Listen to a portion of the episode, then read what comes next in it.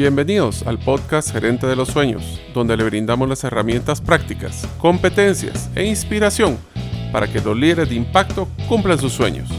Soy su anfitrión, Mario López Alguero, y mi deseo es que vivas la vida con pasión, resiliencia y templanza. Bienvenidos.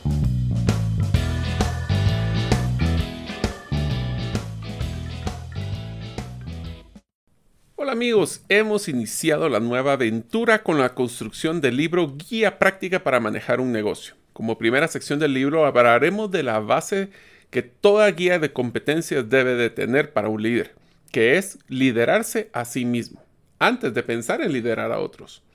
Esta será una serie de cuatro episodios donde hablaremos de temas como inteligencia emocional, cómo tomar decisiones y priorizar, pero especialmente manejando nuestro tiempo. El primer episodio de la serie Liderarse a sí mismo es el conocimiento de nuestra propia personalidad. Para esto utilizaremos la herramienta de Enneagramas.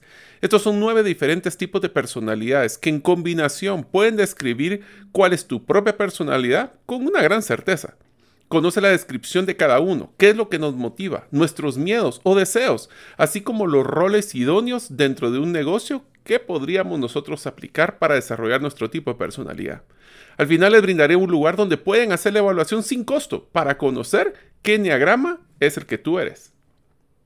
Hola amigos, bienvenidos al episodio número 101 del podcast Gerente de los Sueños. Mi nombre es Mario López Salguero. ¿Y sabías que nos encontramos en una de las inflaciones más elevadas en nuestra historia? Y que las criptomonedas no son afectadas por este decremento de valor como lo que afecta al dinero tradicional. Si deseas conocer más del mundo, pues de este mundo de criptomonedas, puedes hacerlo con mi primer libro llamado 10 razones para invertir en criptomonedas y 5 para no hacerlo. Puedes ir adquirirlo ingresando a la página gerentedelosueños.com. Deseo agradecerte que nos escuches el día de hoy. Si todavía no eres parte de la comunidad de los sueños, puedes hacerlo suscribiéndote a nuestros correos electrónicos, ingresando a la página gerentedelosueños.com o a través de nuestro listado de difusión de WhatsApp enviando tu nombre al más 502, más 502 para aquellos que nos escuchan en los más de 36 países fuera de la frontera de Guatemala y el número de celular 5017-1018. Repito, 5017-1018. Cuando inicié mi carrera profesional, recuerdo el sentimiento de preocupación al momento que tuve que liderar mi primer equipo. Este sentimiento fue evidente cuando realicé que poseía una personalidad muy diversa en cada uno de los miembros de, este, de mi equipo. Y una misma conversación para unos podía haber sido motivador o la otra puede haber sido posiblemente irrelevante. De ahí fue donde tomé la decisión de investigar cuáles eran los principales tipos de personalidad que las personas poseen y qué los motiva a la acción. La primera herramienta que utilicé fue una llamada DISC, en el cual se distribuían todas las personalidades de pues todas las personas en cuatro estereotipos: dominante, influyente, estable y cumplidor, donde cada uno definía qué nivel era de racional versus sentimental o extrovertido versus introvertido, ya que eso definía cómo era que se comportaba una persona. Posteriormente utilicé una herramienta llamada Bessinger, elaborada por la doctora Catherine Bessinger, la cual consta de 60 preguntas para lograr identificar patrones de los estilos de personalidad y pensamiento de las personas. En este caso, el resultado era una predominancia que poseía los diferentes cuatro cuadrantes de cada uno de nuestros cerebros, siendo estos el basal izquierdo, que son personas muy enfocadas en pensamiento ordenado y basado en procesos, un basal derecho, personas con pensamiento muy enfocado a lo espiritual y basado en sentimientos o simbolismo, un frontal derecho, personas enfocadas en aspectos visuales y espaciales, y finalmente un frontal izquierdo, personas que se basan en pensamientos matemáticos o de razonamiento. En ambos casos encontré que existían patrones donde yo más me identificaba, pero no necesariamente encajaba en uno perfectamente. Por esto busqué, en mi búsqueda me llevó a encontrar un modelo llamado Enneagramas. Estos enneagramas son eh, pues una herramienta en el cual podemos encajar en no cuatro, en este caso eh, como el disco Bessinger, sino que en nueve tipos de personalidad, pero también describe cómo se puede interactuar o cambiar de personalidad dependiendo de nuestros eh, diferentes sentidos anímicos o de estrés. Y esto lo que nos va a ayudar es que también vamos a identificar y hoy vamos a escribir los nueve personalidades. Pero les quiero pedir un gran favor cuál es esa eh, personalidad que ustedes identifican. Cuando la vaya describiendo, traten de ubicar a una persona que ustedes conozcan que puede ser emblemático de esa personalidad. y traten de ver cuál es la que ustedes se identifican. En cada uno vamos a hablar de cuál es su estilo de comunicación. Eh, o inclusive estilo de liderazgo, pero también basado en qué tipo de personas son las que interactúan y cómo nosotros vamos a poder modificar nuestra forma de interactuar y conociéndonos a nosotros primero antes de conocer a otros.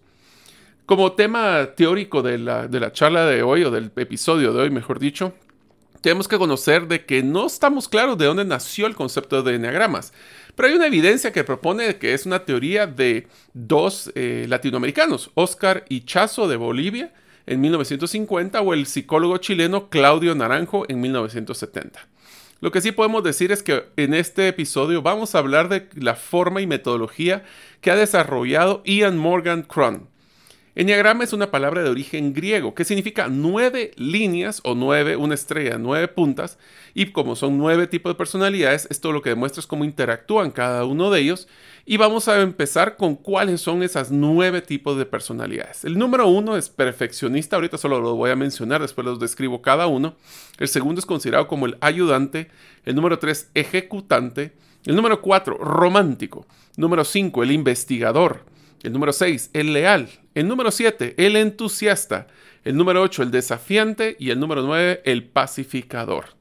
Es importante que conozcamos nuestro tipo de personalidad, qué es lo que a nosotros nos motiva, porque así nosotros podemos modificar nuestra forma de ser, lo repito otra vez, cuando interactuamos con las personas. Tengo que conocerme yo y tengo que conocer a la otra persona, ya que esto nos va a definir claramente cuál es el estilo de comunicación que debo usar para cada una de las personas, así logro entendimiento y acuerdos. ¿Cómo voy a motivar a estas personas dependiendo de su tipo de personalidad? ¿Cuál es el mejor rol dentro de un negocio para la personalidad de cada una de las personas? Y debemos de considerar que las recomendaciones de roles solo son eso, una recomendación de un rol que tendrá mayor facilidad una persona por su tipo de personalidad. Al conocer las personalidades de las personas podemos reducir el conflicto, ya que conocemos qué patrones son los que los motivan y cuáles son esos miedos. Va a servir para eh, cultivar el conocimiento propio y el entorno de cómo percibimos el mundo. Y finalmente lograremos conocer nuestras fortalezas para desarrollarlas y nuestras debilidades para mejorarlas. Antes de empezar con la descripción de los nueve eh, pues, estilos de enneagrama, quisiera que platiquemos de dos conceptos que son importantes. El primero es lo que se llaman wings o alas, que estos son los dos tipos de enneagramas que se encuentran directamente a la par de nuestro enneagrama principal. Por ejemplo, ¿qué significa esto? De que si nosotros tenemos el número 6, por ejemplo, en los dos enneagramas que son nuestras alas son el que está antes y después, que es el 5 y el 7. En el caso que si eres un enneagrama 9, pues es el número 8 y el número 1. Así se va corriendo más o menos como que si fuera un círculo. ¿Qué es lo que importante conocer de esos? Una vez que te ubiques en tu enneagrama, busca de nuevo y escucha a través del episodio para conocer esos que son tus alas. ¿Por qué? Porque compartimos muchas características similares con ellos.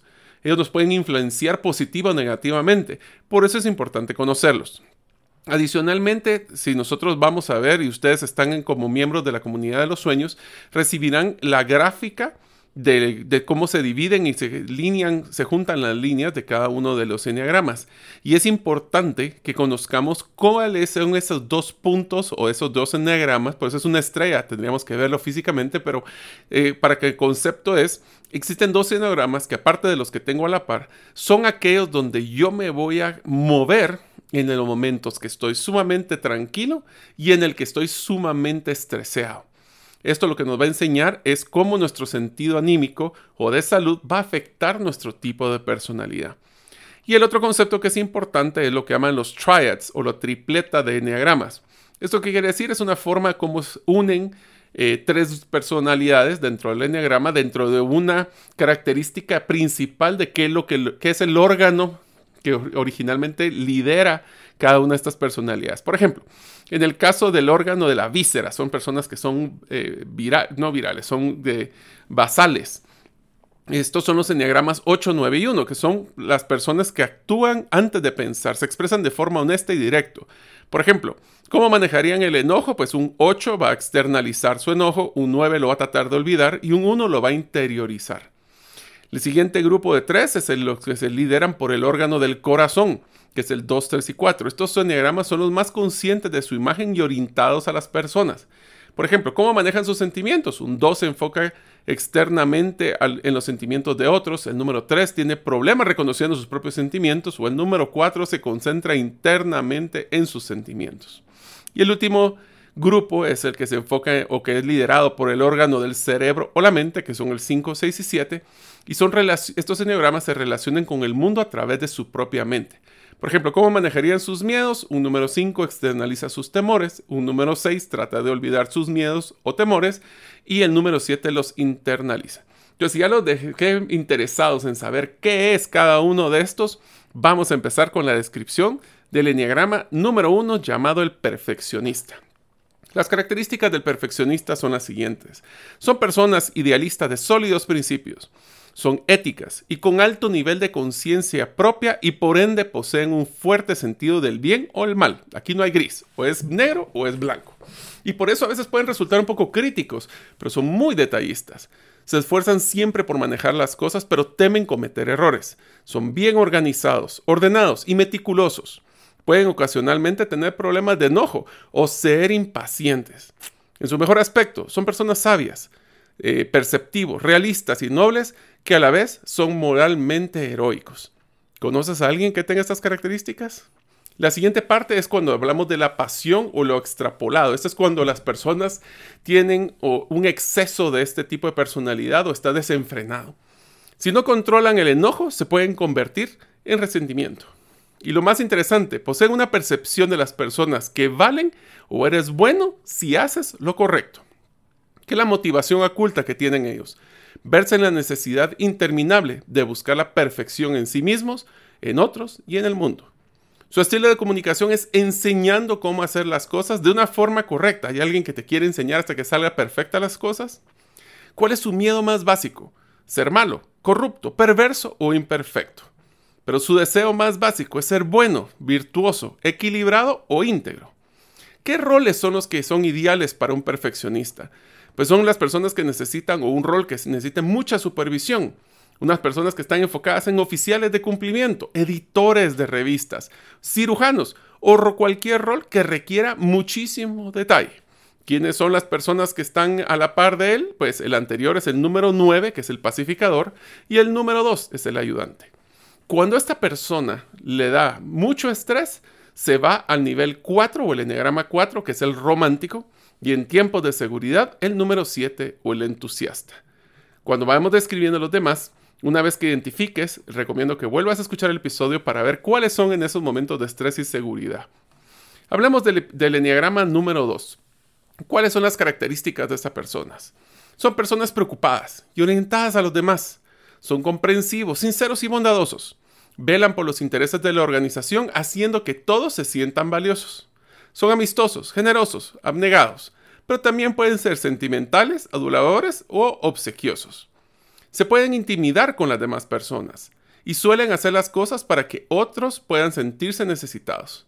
Por lo general están preocupados por lo que las personas pueden eh, tener de problemas y se preocupan a veces más de cuidar lo que es de ellos y reconocer sus propias necesidades. En un buen o mejor aspecto son generosos, altruistas y sienten un amor incondicional por sí mismos y por los demás. En pasión yo extrapolado, se sienten orgullosos en enfocar toda su atención a otras personas, a veces negando inclusivamente sus propias necesidades. Poseen una percepción que las personas valen o están bien si eres amado por los demás y eres amigo de ellos. La motivación oculta, desean ser necesitados y las necesidades de otros van primero que las propias. Su estilo de comunicación es de ayuda y de consejo. Su miedo más básico es ser indigno de amor. Pero su deseo, obviamente, más básico es sentirse amado. ¿Cuáles son algunos roles dentro de los negocios para este enneagrama? Recursos humanos. Ser un segundo al mando que puede ser el que esté ayudando a las personas un jefe con equipo, consejeros o inclusive trabajadores sociales. Comparten características con sus alas o sus wings, que es el uno perfeccionista que lo mencionamos anteriormente, o el número 3, que es el ejecutante.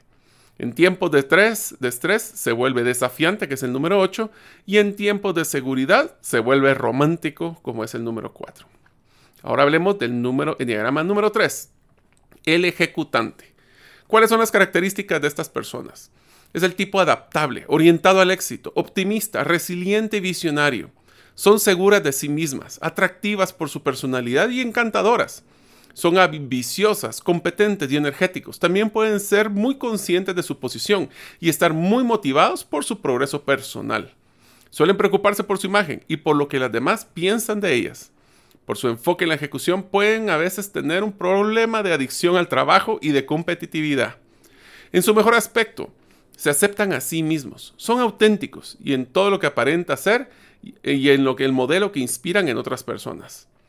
Pueden detectar fácilmente valores, preferencias y expectativas de un grupo de personas. En su pasión o yo extrapolado, pueden crear una imagen ficticia que hasta pueden engañarse así ellos mismos.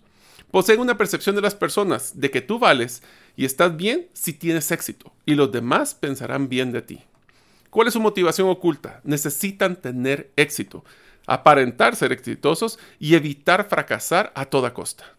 Su estilo de comunicación es promocionar o vender cada uno de sus proyectos. Su miedo más básico es ser despreciable o carecer de valor inerte. Y su deseo más básico, sentirse valioso, aceptado y deseado. ¿Cuáles son roles, ideales para esto? Son CEOs, especialmente en empresas públicas o negocios públicos, porque necesitan manejar esa imagen externa en congruencia con la interna. Ejecutivos que requieran cumplir muchas metas, capitalistas o personas en el área de operaciones. ¿Cuáles son sus alas o con quiénes comparten características? Con el 2, que es el ayudante, y el 4, que es el romántico que describiremos. En tiempos de estrés, o sea, estas personas cuando están ejecutando en tiempos de estrés se vuelven número 9, pacificador. Esta es una de las características que a mí me pareció muy interesante. ¿Conoces a esas personas que siempre se están cuidando? Bueno, cuando están en estresados se vuelven pacificadores. Vamos a hablar de ese tema. Y en tiempos de seguridad se vuelven el número 6, el leal. ¿Ya te identificaste en alguna de estas primeras tres personalidades? Si no, ahorita empezamos con las siguientes tres. Deseo contarte que otro cambio importante que hemos realizado a partir del 2022 es que hemos organizado talleres prácticos con una metodología tipo cohorte, donde brindaremos competencias y herramientas, pero con un factor de aplicación inmediata, con todos los componentes de un coaching individual y poder hacer relaciones con otros líderes a través de networking. Busca próximamente el primer grupo que vamos a lanzar este año en la página gerentedelosueños.com. Adicionalmente, si deseas que realicemos un taller en tu propio negocio, también ahora pueden encontrar los paquetes de talleres personalizados que realizamos en Gerente de los Sueños, donde recuerda que aquí no solo te brindamos una consultoría, te vamos a acompañar en la ejecución de los planes que te propongas. Ahora, seguimos con nuestro episodio. El número 4, el diagrama número 4 es el romántico. Sus características son el tipo de personal romántico y introspectivo. Son conscientes de sí mismos, sensibles, reservados y callados. Son demostrativos, sinceros y son personas emocionales, pero pueden ser a veces caprichosos o inclusive tímidos. Se ocultan en los demás porque se sienten vulnerables, pero también pueden sentirse ajenos a las formas normales de vivir. En algunas ocasiones pueden ser problemas de autocomplacencia o autocompasión. Les gusta expresarse a través de medios creativos, poemas, música y el arte en general. En su mejor aspecto, son sanos en inspiración y muy creativos, capaces de renovarse y transformar sus experiencias. Un paréntesis, esto pasa mucho con las personas que tienen eh, una especialidad posiblemente en el área técnica o creativa que no tienen buenas relaciones con otras personas. En la pasión, yo extrapolado, pueden vivir en ciertos niveles de envidia de aquellas personas que poseen ante sus ojos una vida ideal. Poseen una percepción de las personas que vales y estás bien si eres fiel a ti mismo.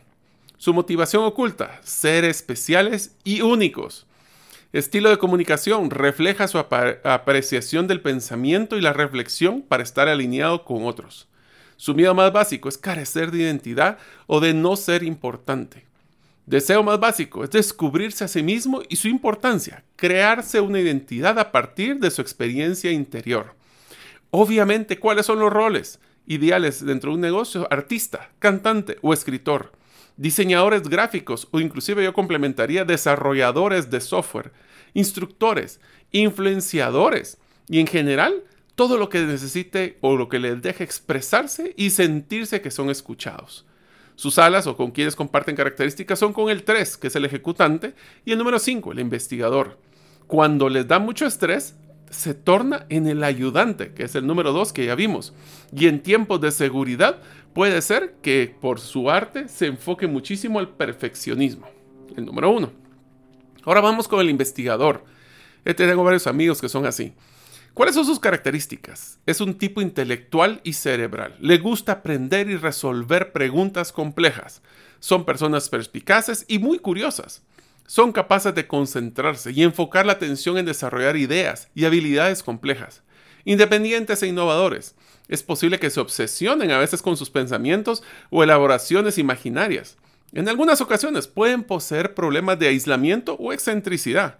En su mejor aspecto, son pioneros visionarios, suelen estar a la vanguardia y son capaces de ver el mundo de un modo totalmente nuevo. Esto es interesante porque con mis amigos que son investigadores, lo que los motiva es cuando les haces una pregunta que no saben y van a ir a averiguarlo. ¿Cuál es su pasión yo extrapolado cuando es un exceso? Pueden poseer una tendencia a la acumulación de información y luego no desearla compartir poseen una percepción de que las personas valen y están bien si eres experto en algo. Y hay que tener un cuidado con esto porque a veces la percepción es que las personas no valen porque no tienen la credibilidad para poder hablar con nosotros. La motivación oculta es la necesidad compulsiva de obtener conocimiento y comprender todo.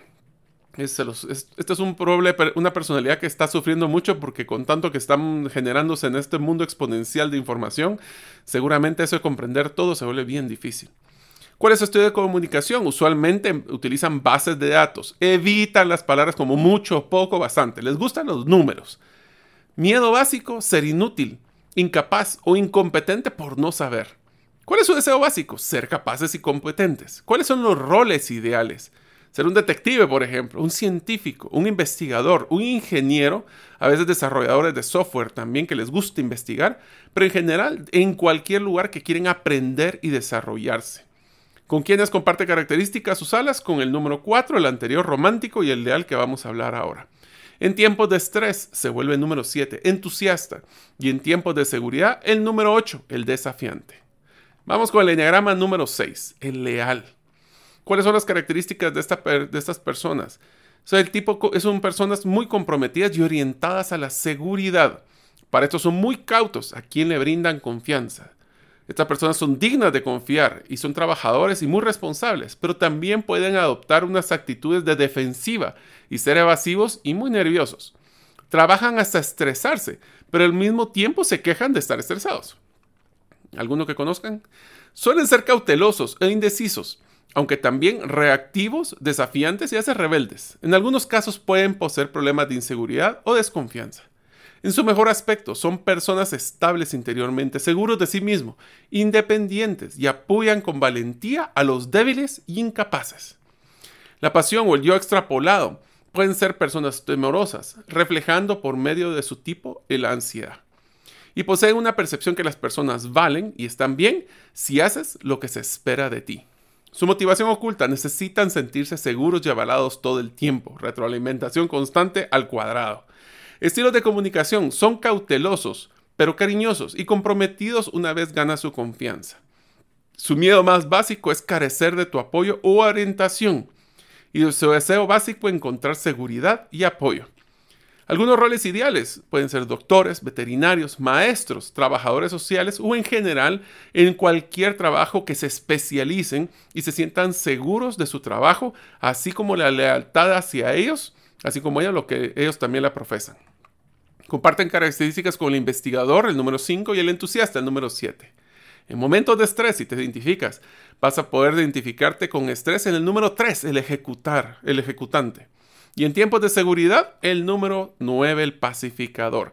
Por eso, amigos, si ustedes están identificando, los invito a que vuelvan a escuchar este episodio para no solo ver cuál es su eh, enneagrama, y les voy a dar dónde pueden eh, también buscar para hacer esa prueba, una vez que se identifiquen, escuchen de nuevo el, podcast eh, para entender de dónde se mueven ustedes en momentos de estrés y en los momentos de seguridad.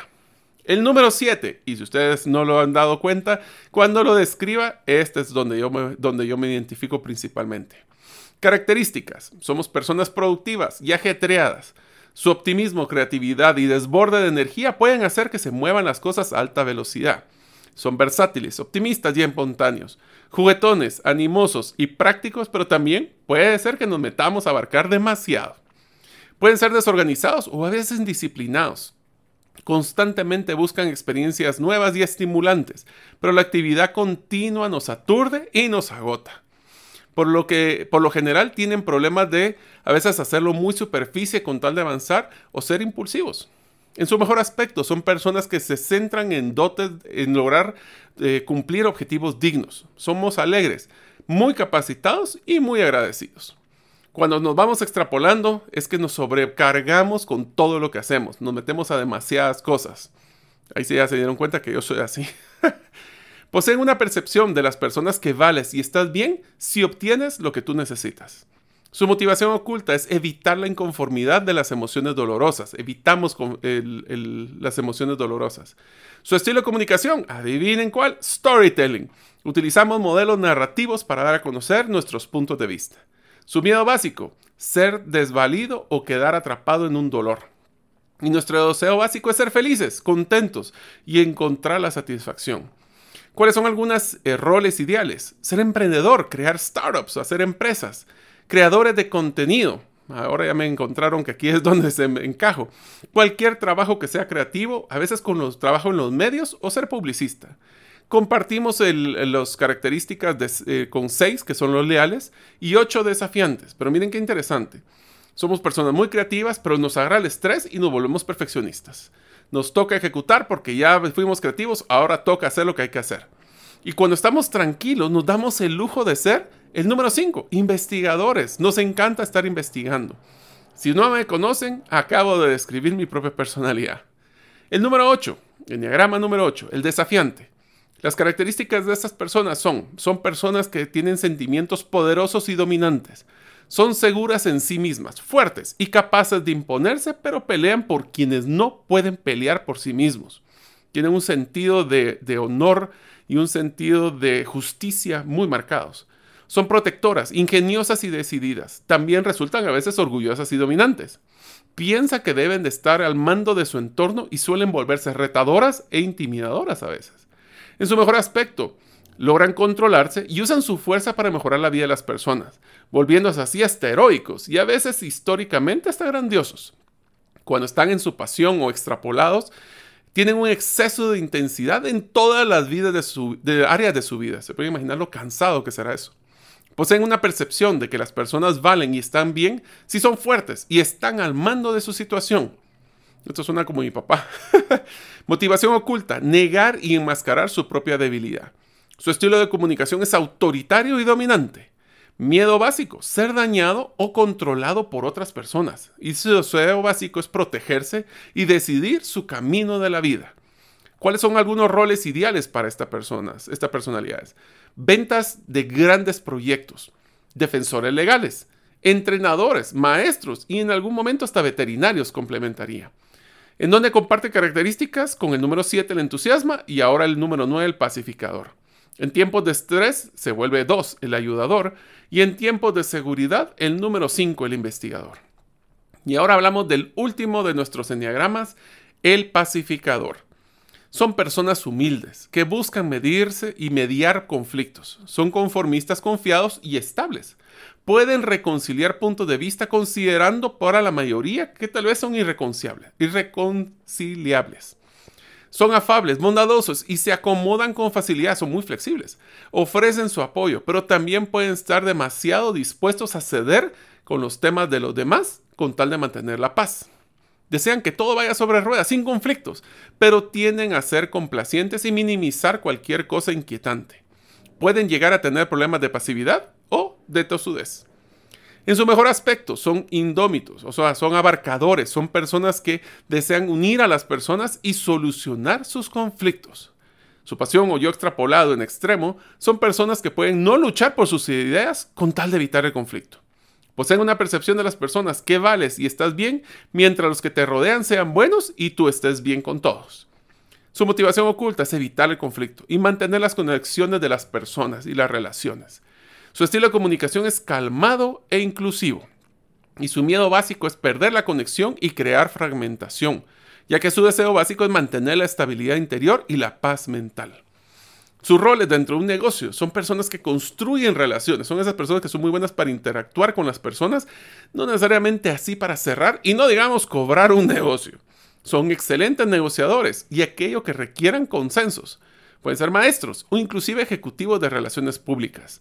Comparten características con el 1, que es el perfeccionista, y el 8, el desafiante. Cuando están en momentos de estrés, se vuelven un 6, y en tiempos de seguridad, un número 3, que es el ejecutante. Ahora, si ustedes quieren conocer cuál es su personalidad, tomando la, son, es una, una evaluación que les va a llevar aproximadamente unos 8 a 10 minutos, les voy a decir ahorita cuál es esa página. Es www.testenneagrama.com. Ahí pueden escoger cuál es eh, la prueba completa y van a poder identificar. Mi recomendación. Gracias por escuchar el episodio de hoy de Gerente de los Sueños. Es la Recuerda que para, lograr cumplir tus sueños, solo debes de ponerle fecha y tomar acción. Las notas y material complementario de cada episodio puedes encontrarlo en la página gerente de los sueños.com. La música que han escuchado es Feeling Good de Kevin MacLeod. y pueden encontrarla en incompetech.com. Hasta la próxima y que sigamos haciendo nuestros sueños una realidad. la primera parte. En la próximo, en el próximo episodio de la serie de, de liderándose a sí mismo, hablaremos de cómo poder manejar la toma de decisiones. Espero verlos en el próximo episodio.